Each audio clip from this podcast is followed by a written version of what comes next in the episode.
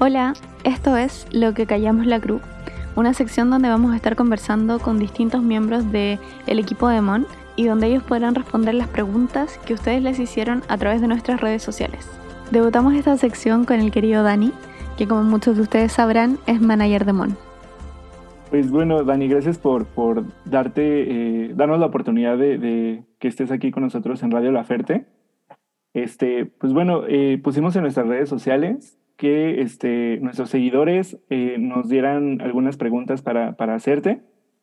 Y pues alguna de ellas es, ¿cómo fue que conociste el proyecto de MON? Y a la fecha, ¿qué es lo que más te gusta de trabajar con ella? Pues bueno, primero que nada, gracias por la invitación y muy, muy contento. Creo que más que, que este, o sea, como esta barrera como de que yo trabajo de parte de Mon y ustedes son fans, como que esto ya se ha roto y lo digo así como con todo amor y respeto, no como que se haya roto por algo malo, sino como por todo lo contrario, sino que yo lo siento como muy cercanos, como que son mis amigos y cuento con ustedes y eso está, está bien bonito. Conocí el proyecto de Mon en, como en 2013 o 14, eh, escuchaba rumores, ¿no? Por ejemplo, de que hay una chica chilena que está haciendo como tales cosas, que está llenando lugares, que le está yendo muy bien, que está sacando discos. Y posteriormente de que yo trabajara con Mon, yo trabajaba en un proyecto de, una chica que se llama Carla Morrison. En, en la banda trabajaban algunos chilenos Mariel Mariel, Andrés Landón, y pues de ahí ya el acercamiento hacia, hacia como la oleada chilena que estaba pasando en Chile y en México, pues bueno, ya estaba yo acercándome a eso. Y en una fiesta me invitó Andrés, me dijo, vente, vamos a una fiesta. Y estaba este, Torreblanca, estaba, bueno, estaban muchos que en el momento pues le estaba yendo muy bien y era parte de, una, de la escena muy importante de, de, de ese entonces y fuimos a la fiesta y ahí me encontré a Mon, yo no la conocía y de hecho era cuando Mon tenía el cabello súper, súper cortito. Y ya nos, nos saludamos, todo bien y ahí fue, o sea, como que ahí quedó. Y yo dije, oh, es una chica como súper rockera porque la vi con el cabello corto, con una chamarra de piel y todo y como que esto, pero, o sea, yo no sé si es mi visión o, así la recuerdo, de que la vi como súper rockera y dije, oh, qué cool, seguro es como súper metalera y así. Después el, como otro acercamiento fue cuando ella estuvo lanzando el volumen 1 y Wax y yo sabíamos que estaba pasando cosas muy, muy increíbles con ella y ella en solitario, me refiero en solitario como totalmente independiente, sin un management, sin una disquera. Y Wax ya me estaba diciendo desde antes como el proyecto está increíble, te va a gustar, además como ella nos regaló un volumen 1, lo escuchamos y nos encantó, así nos encantaba. Y de hecho, eh, nuestro como primer acercamiento muy formal fue este en el Vive Latino del 2015, si no más recuerdo, donde ella se presentó en la Carpa Intolerante y fuimos justo Wax y yo, fuimos a verla así. Y en ese momento estaban todos los de varias disqueras, de otros managementos, viéndola así como, oh, perfecto, así. Estaba así como, como de película. Y nosotros nos acercamos y en realidad era como nosotros somos más, somos más pequeños que ella de edad y como que ya, no sé, estaba renuente, no sé cómo le haya ido como en, en estos aspectos de management como en, como en otras ocasiones, pero estaba un tanto renuente. Al final platicamos, todo bien, nosotros impresionar, como que primero era como para vibrarnos. Y después de eso fuimos al South by Southwest. De ahí viajamos Ciudad de México, San Antonio, y Wax y yo rentamos un auto para después ir a, Austin, Texas, y llevábamos el disco y todo el camino estuvimos escuchando el volumen 1. Y me acuerdo que desde ahí mi favorita ha sido Tormento. Todo, así yo ponía la 1, la 1, sí, todo el tiempo ponía esa canción. Y este y Wax está, y me decía, ¿cuál es tu favorita? Yo le dije, Tormento es mi favorita, porque Wax siempre me ha dicho que yo soy de gustos más B-sides y él es de gustos de así de hits completamente. Y él decía, tu falta de querer es la más cabrona. Y yo le dije, sí, sí me gusta, pero para mí Tormento es más oscura, más desgarradora. Entonces yo estaba así encantado con, con ese disco y ahí nos encontramos a Mon, de hecho, en el South by Southwest y empezamos a platicar a todos sus showcase que tuvo. Nosotros fuimos y en el último como de manera como alegórica, le dijimos que se casara con nosotros de forma de que queríamos trabajar con ella y ella lo sintió como muy sincero y dijo, va, me dan buena vibra, así que lo vamos a hacer. Y ahí empezó todo de nuestro trabajo como con, con ella y pues en realidad somos como muy, muy, muy cercanos y nos regimos en realidad como medio familia, donde Wax es el papá, yo el hermano, protegemos a Monse, Monse nos cuida a nosotros y creo que todo es muy, muy, muy orgánico. Oye, Dani, otra, otra pregunta que como, em, como ya más ligada a los conciertos. Nosotros como te vemos, usualmente cuando estamos ahí adelante, de repente te vemos pasar, venir a sacar videos y fotos y todo. Y te queríamos preguntar, ¿qué haces? Como, ¿Cuál es el día? O sea, como llévanos por un día de todo lo que haces tú, un día que hay, que hay concierto, y cuál es tu parte favorita de, de eso, de la experiencia como de un día de concierto. Pues no sé, definir mi trabajo como tal, a veces, o sea, me encantaría poder decir, ah, solo hago esto, pero no, no se puede en realidad, y eso es lo que me gusta en mi trabajo, porque aprendo de todas las cosas, me ha tocado hacer de todo, y no soy de las personas que le apene hacer algo o que piense que algún trabajo sea más o menos. Siempre creo que todos los trabajos son igual de importantes y, de dignos. Y en este papel que me toca a mí desarrollar, me gusta que puedo hacer un chorro de cosas. Y en los shows, por ejemplo, si nos toca viajar de ciudad, tener, eh, pues es como llegar al aeropuerto, este, bueno, primero es ir por Mon a su casa, vamos al aeropuerto, vemos que todo está en orden, nos abordamos y después llegamos al lugar. Normalmente hay, hay fans esperando y Mon siempre quiere, quiere este, saludarlos. El recibimiento siempre es como bien bonito porque es como bien, ya estamos aquí y es como ir calentando motores para el show, que de hecho extraño muchísimo los shows, creo que todos y llegamos a la ciudad, depende también si es en, México, en Chile o en Estados Unidos, porque todo siempre es bien diferente. En Estados Unidos pues vivimos en el bus y es también muy increíble pues toda la experiencia de, de salir de show, dormirte en el camión, ir despertar y ya estar en el otro venue. Entonces, eso está bien padre. Pero en México es de esa manera, llegamos, este, nos vamos a la camioneta, vamos al, no sé, pues a donde vamos a alojar.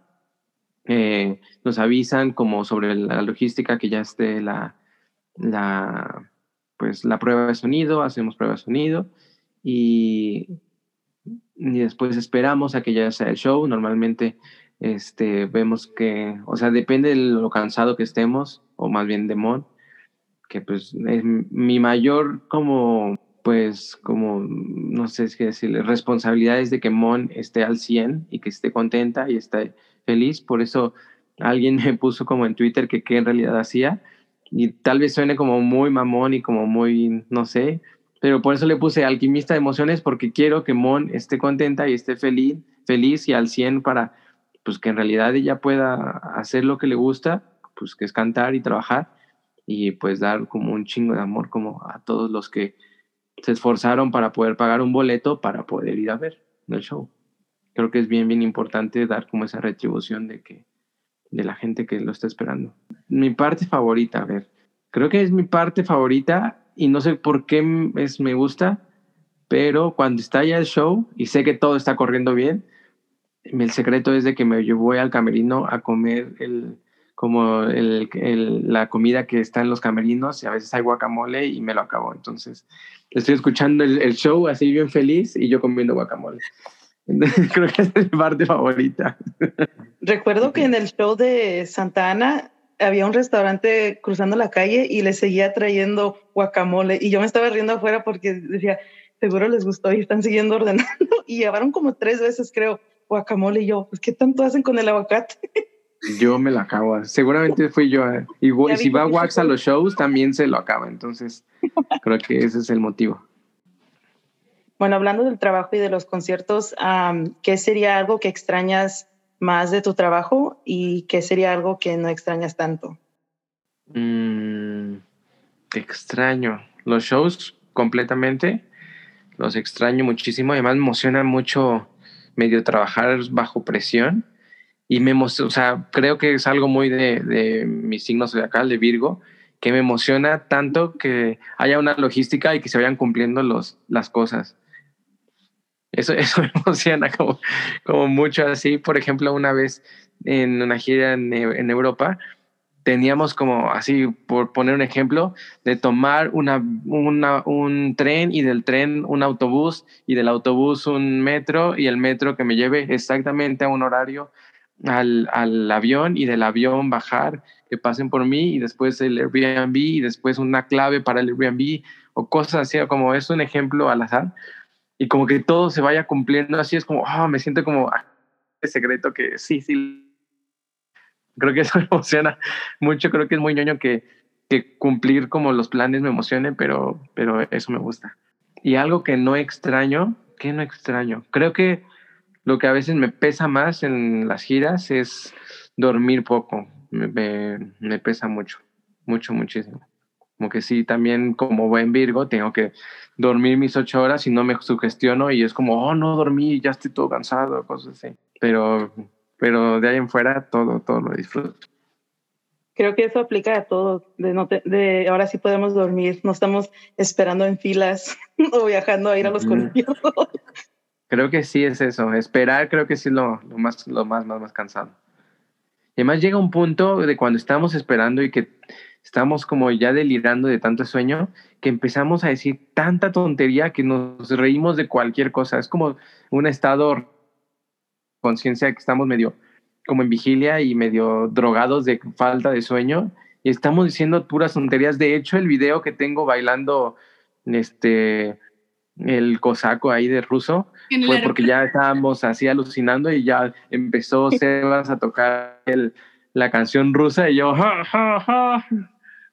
Eso es lo que pasó. Bueno um, y también queríamos preguntar, uh, ¿qué es lo que te emociona de lo que se viene es, de después de la pandemia, ya cuando podamos regresar a lo normal? Eh, me emociona el nuevo álbum, me emociona mucho, muchísimo, me emociona mucho, voy a decir eso. ya nomás eso vas a decir, ya nada más. No estoy calificado para decir algo más. Solo que a mí me emociona mucho, muchísimo. Y todo lo que conlleva alrededor de, del nuevo álbum, o sea, la gira, logística de cómo se va a armar y todo eso, va, está muy, muy interesante. O sea, además, cómo pues, va a poder dar como cuerpo a, a lo que podría ser un nuevo show y todo eso, me gusta, me gusta mucho. Oye, Dani, y antes de terminar la sección de preguntas, sabemos que tienes tu podcast Memento Mori. Entonces... Que lo he abandonado un poco, perdón, y quiero, se va a retomar, lo sé. dime, dime la pregunta. Este, bueno, una pregunta relacionada a esto más o menos, de lo que trata tu podcast, es si has vivido algo paranormal en algún concierto o gira. O sea, seguramente sí, porque a veces vamos a... Creo que sí, una vez, a ver, me estoy acordando bien. En Boston una vez fuimos a un, a un teatro muy, muy viejo. Y justo cuando llegué, pues dije, aquí seguramente hay pues, entidades espectrales. Y cuando nos estábamos despidiendo, o sea, ya cuando estaban cerrando y todo, volteé hacia arriba, o sea, fue después del show, cuando ya estaban haciendo, pues ya este, estaban sacando todo, volteé hacia arriba como en un palco y según yo vi a alguien y le dije a Monse, mira, hay alguien. Y ya como que le dio miedo y gritó y nos fuimos. Pero normalmente cuando vamos a teatros viejos sí se siente la vibra que está así como bastante, bastante pesada. Por ejemplo, en el Fru donde se grabó el, el, el, streaming, pues es un lugar como bastante cargado. Para los que no conocen como la historia, es, es un lugar que lo hizo una señora que se llama Irma Serrano. Irma Serrano es una sacerdotisa eh, pues ahora sí que, no sé si certificada, bueno, avalada por la iglesia, iglesia satánica. Y de hecho hay estatuas que fueron donadas por el fundador de la, de la iglesia satánica, Anton LaVey. Anton LaVey es, es amigo, bueno, era amigo de esta Irma Serrano, y, este, y justo en el último, último piso eh, aparece la figura que le regaló a Irma Serrano y claramente está completamente cargada de todo el poder pues, de, de, y plasmado de, de la creencia de la iglesia satánica. Y también hay un ritual en, en el Fufru que a cada una de las estatuas, para cuando llegas a trabajar ahí, tienes que darle alguna ofrenda, dulces, dinero o lo que sea, para que te deje trabajar. Y si el show salió bien, vas y les das las gracias de que, de, que todo salió bien. Pero tengo una cosa paranormal todavía más cabrona, de que una vez el, uno de los videos mm, se grabó en un lugar que está ahí en Insurgentes, Insurgentes 300 que es un edificio como muy, muy emblemático, que también es un lugar súper, súper cargado. E íbamos subiendo las escaleras y ahí sí veíamos sombras pasar y es un lugar como abandonado. Entonces, eso sí, no es, fue en un show, pero fue relacionado a dentro del trabajo que estábamos haciendo. Wow, bueno, sí ha de ser como, como muy impactante, ¿no? O sea, entre, entre el, el miedo que te puede dar, como pues no sé, son muchas emociones, tal vez, ¿no? Y además que también Monse tiene poderes, así que, pues bueno. sí, absolutamente. ok, bueno, este, con esto, bueno, terminamos la sección de preguntas y abrimos una sección de ¿qué prefieres? Para esto nuestros seguidores nos dieron, este, pues algunas cosas en las que te vamos a dar a escoger. Entonces, pues vamos con la primera. ¿Qué prefieres? ¿Huellas o muelas? Muelas o huellas, muelas. ¿A quién prefieres? ¿A Eulalio o Macario? Mm, ok. Eulalio. Eulalio es amoroso, Macario es agente secreto. Entonces, no se sabe qué, intención va a tener el día de, de hoy. ¿Qué prefieres? ¿Estar desnudo en un concierto o que todo el público esté desnudo? Pues si la gente estuviera desnuda, yo también estaría desnudo. Me uno. Y también, y si yo solamente estuviera desnudo, Mm, también está bien, ¿no? ¿Por qué no? ¿Qué prefieres? ¿Auditorio Nacional o Luna Park? Luna Park. Luna Park fue el concierto más increíble que, que he vivido, la verdad. O sea, los auditorios creo que lo que falla, y no es la gente, sino que el falla del auditorio son las sillas y tanta formalidad. Y el Luna Park es así, raspa y la gente aventándose y todos como locos toda la canción y todos empujándose y esa euforia argentina de todo el tiempo en todas las canciones. Entonces, sí fue un concierto muy, muy, muy cabrón. Pero si algún día pudiera invitar a todos a, Luna, a hacer un Luna Park y vamos y, que y que lo vivan, sí está muy cabrón. Pero creo que ya no, porque el Luna Park ya lo iban a quitar. Entonces, lo mágico también era que, oh, de los últimos conciertos en Luna Park era que iba a tocar Monse. ¿A quién prefieres? ¿Mon o Moss? No, a Mon. Es que Morrissey me gusta y lo, y lo admiro como fan, pero si es en general hacia todo, pues prefiero a Mon, es de mi mejor amiga, entonces Morrissey no ni siquiera quisiera acercarme a él porque sé que ya no me gustaría, me explico. Que me haga una grosería y decir, ya, no, ya no lo voy a querer. Una vez estábamos en un show en, Mm, fue en el festival este donde también tocó Mon, Tropicalia o ese. Y yo llevé mis discos y todo. Y justo mm, eh, ya se iba a subir a, tocar. Y yo así me acerqué bien rápido y llegó la seguridad, me detuvo. Y yo dije, ¿puedo hacer algo como para gritarle o algo? O ya mejor no y no decepcionar. Ya mejor me fui para atrás y ya me fui a escuchar el concierto. Preferí ya no mm. molestar. Y por último, ¿qué prefieres? ¿Pokémon o Paddington? Creo que Pokémon. Es que me divierto más con las cosas de Pokémon. Me gustan las cartas de Pokémon. Me gusta el Pokémon Go. Y no sé. Paddington lo admiro y me gusta, pero me divierto más con el Pokémon. Y bueno, para cerrar, también en las redes le preguntamos a la gente si, si tenían algo que decirte. Y recibimos montones de mensajes de, de fans, eh, todos llenos de, cariño, de, de apoyo, de agradecimiento. Desde que les gusta tu estilo, hasta que te admiran, hasta que gracias por la buena onda. Eh, incluso Monte escribió que te ama mucho y que gracias por cuidarla siempre. Y, y eso, o sea, todo, todo el agradecimiento a tu, a tu trabajo, tanto de parte de Mon como de nosotros, es un testamento a, a nada, a tu buena onda, a tu trabajo, a todo lo que haces. Y para cerrar, queríamos preguntarte si había alguna anécdota o algo que te acuerdes con, con alguno, alguna fan que nos puedas compartir. Me sorprendía mucho todo el la enjundia y poder de Miranda que hacía casi casi aplicaba y cállense todos y todo Está bien. Igual Miranda, los le mandamos un gran beso a Miranda. Así es. Ahorita se está riendo. Seguramente. Va a decir, pero bien que les gustaba. Bien que les gustaba, claro. No, sí, tenemos también mucha, mucha comunicación con, con él. De todas maneras. Eh, y bueno, gracias Dani, creo que no hay, no hay mejor forma de terminarlo que ahí. Em, gracias a todos quienes escucharon hasta aquí y atentos a lo que se viene más adelante.